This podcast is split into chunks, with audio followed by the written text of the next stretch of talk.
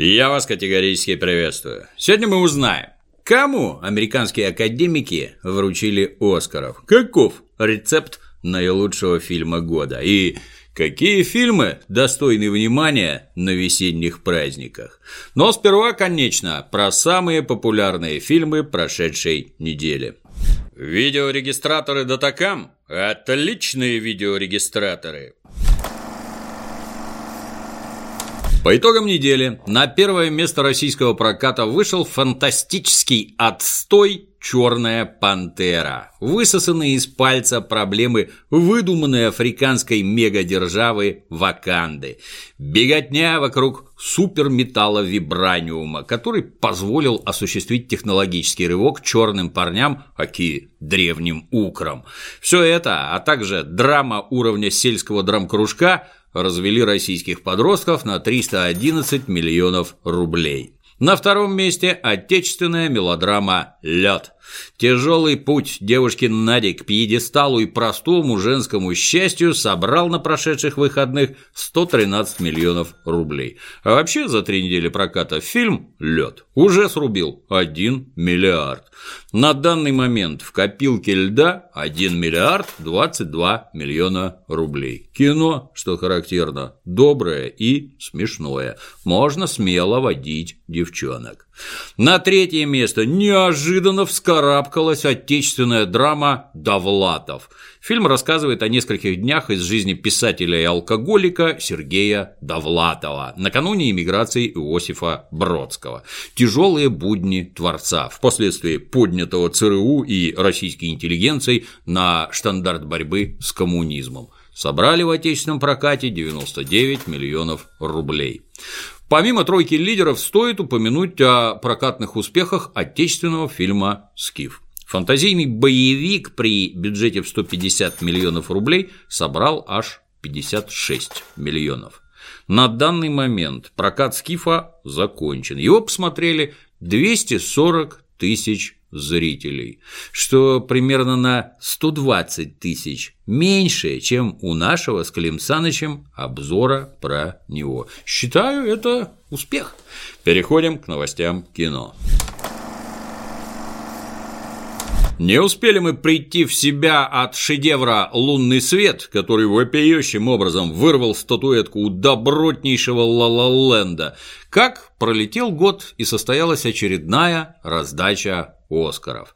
Поясняю для тех, кто не в курсе. Оскар – награда сугубо политизированная. Если никого не смущает факт, что статуэтку выносит жена президента, или же что лауреаты в самые волнительные минуты своих речей выкрикивают «Украина, я с тобой», то для этого у нас имеется тяжелая артиллерия, специально для таких граждан, а также для тех, кто просто интересуется выбором лучшего фильма планеты – Год назад записан подробный ролик. В нем наглядно продемонстрировано, кто и как голосует на этой чудесной премии. И тем не менее, кого же американские киноакадемики наградили на этот раз?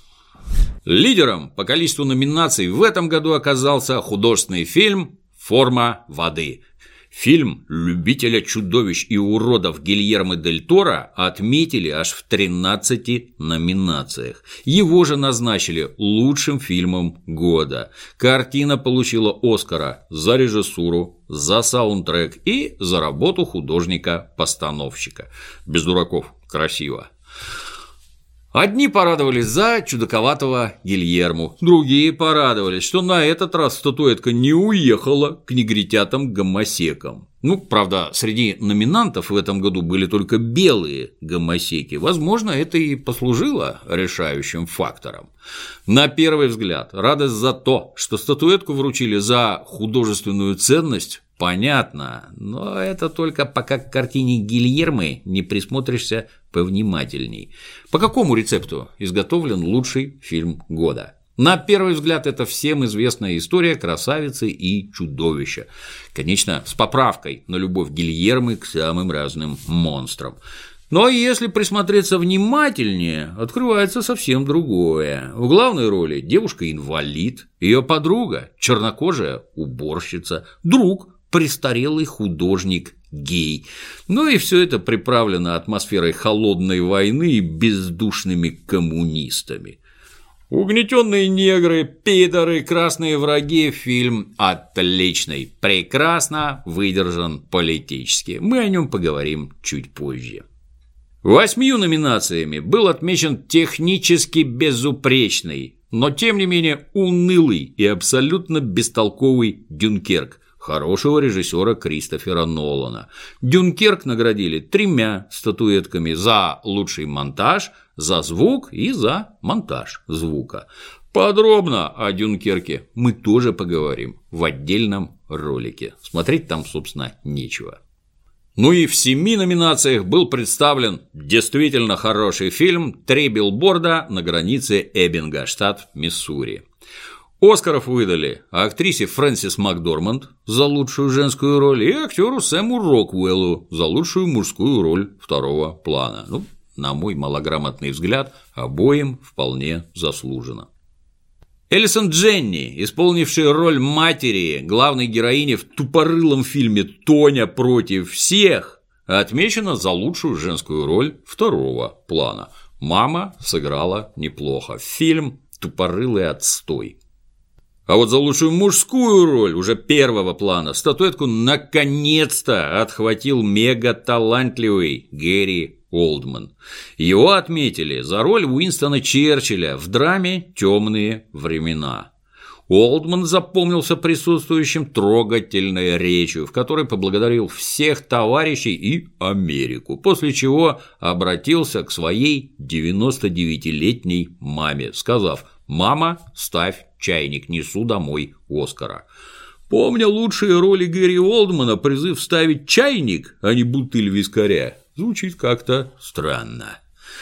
Долгожданного Оскара за лучшую операторскую работу наконец-то совершенно заслуженно отхватил Роджер Диккенс за работу над фильмом «Бегущий по лезвию 2049». Ну что сказать, работа действительно шедевральная. Впрочем, он по-другому и не снимает. А лучшим мультиком признана «Тайна Коко». Отличный мультик.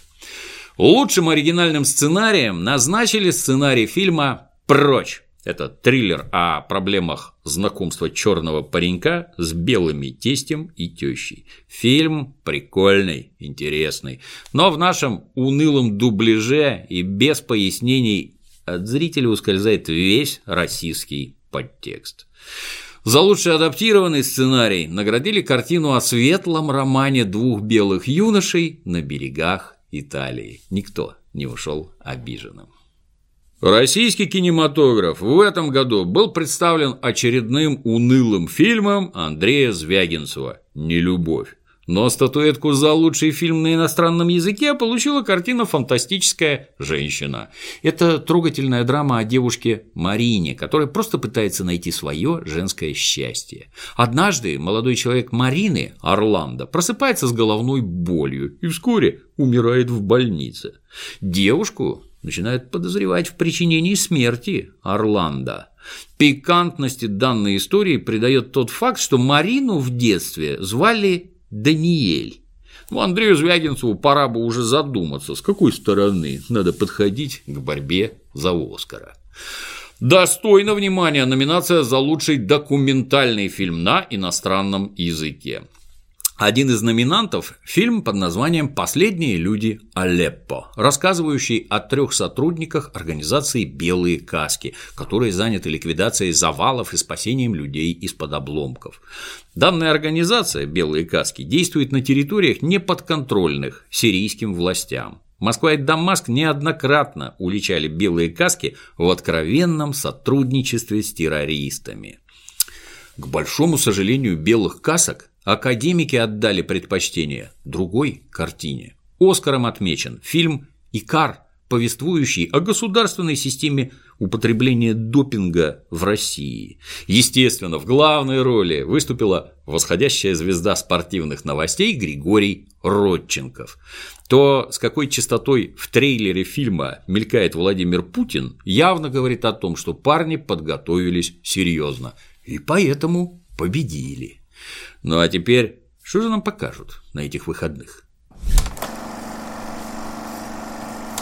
Семейная фэнтези от Диснея «Излом времени». Сюжет закручен вокруг юной Мэг, отец которой пропал в ходе научного эксперимента. Главной героине в компании друзей предстоит отправиться на поиски отца сквозь пространство и время. Фильм, понятно, про детей и для детей. Но на втором плане мелькают Крис Пайн, Рис Уизерспун, Зак Галифианакис и даже Опра Уинфри. Красок в Диснее, как положено, жалеть не стали. Фильм чрезвычайно яркий и пестрый. Можно смело сходить всей семьей с детьми.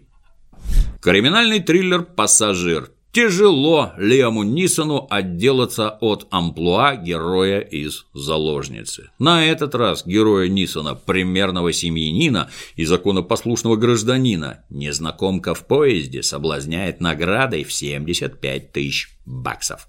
За нее Ниссану потребуется найти нежеланного пассажира поезда. Ну и тут закрутилось. Тем, кто не смотрел хотя бы первую заложницу, лучше остаться дома и первую заложницу посмотреть. Ну а тем, кто знаком с работами безусловно талантливого Ниссона за прошедшие годы, и те, кто понимают, Проходной боевичок можно подождать на торрентах. Отечественная комедия «Я худею» Аня – девушка с богатым внутренним миром. И для того, чтобы хватало места для хранения этого богатства, Аня не забывает налегать на сладкое. Но вот проблема. Молодой человек Ани, Евгений, видимо, натура неутонченная. За широкой костью Анны Евгений внутреннего мира не разглядел. Чтобы вернуть свое счастье, Аня при поддержке подруги решает похудеть. Героине придется пройти чудовищные испытания. Вот как не сгореть от стыда на пляжной вечеринке в компании стройных подруг? Как заставить себя бегать по утрам вместо того, чтобы нормально пожрать?